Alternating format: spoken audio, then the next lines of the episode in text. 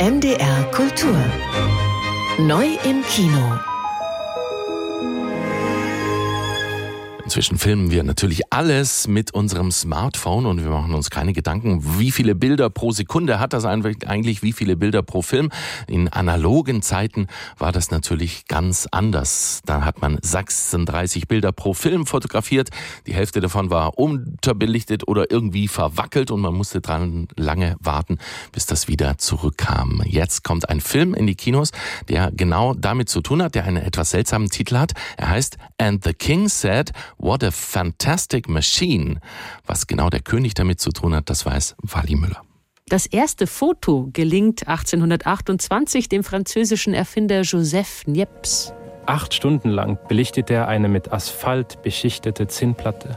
Der Blick aus seinem Atelier in einen Hinterhof in Südfrankreich ist die älteste erhaltene Fotografie der Welt. Selbstverständlich ist sie in diesem Film zu sehen, genau wie die ersten bewegten Bilder, die 1878 aus Kalifornien kommen. Ein galoppierendes Pferd, zusammengesetzt aus einer Serie von Fotografien. Schließlich der berühmte einfahrende Zug der Brüder Lumière und die Begeisterung darüber, endlich einen Moment Wirklichkeit verewigen zu können. Aufgabe dieser Erfindung ist, Fakten so minutiös und unparteiisch zu beweisen, wie das nur eine Maschine kann. Schöne Theorie. Dieser Dokumentarfilm aber zeigt, dass die angeblichen Abbilder der Realität ihre Authentizität schon verlieren. Da sind sie noch kaum erfunden. Als der Pionier des Unterhaltungskinos Georges Méliès vom britischen König beauftragt wird, seine Krönungszeremonie zu filmen, liefert dieser eine große Show, inszeniert mit Schauspielern in seinem Atelier.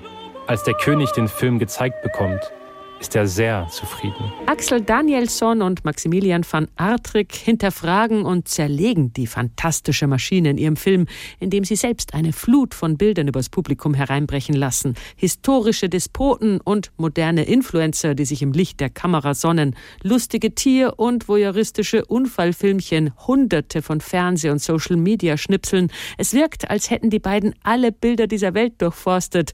Tatsächlich haben sie sich jahrelang gegenseitig Aufnahmen zugeschickt, auf die sie online oder in Archiven stießen, sagt Van Atrick.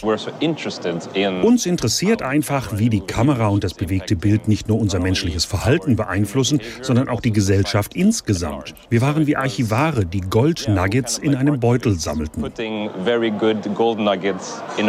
Es sind mal bestürzende, mal amüsante Bilder, die sie nun präsentieren, um zweierlei deutlich zu machen.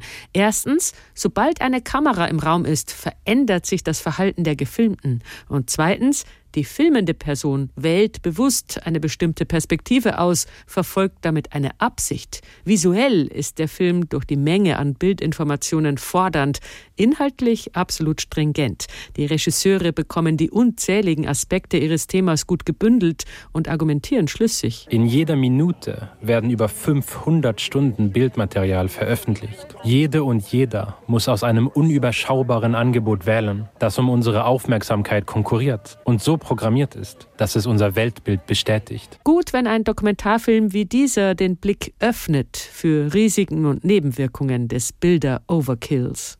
Der schwedische Dokumentarfilm zur Macht der Bilder And the King Said, What a Fantastic Machine, vorgestellt von Wally Müller. Ab heute bestimmt nicht in jedem Kino, aber in ausgewählten Kinos auch in ihrer Nähe, auch im Norden. NDR Kultur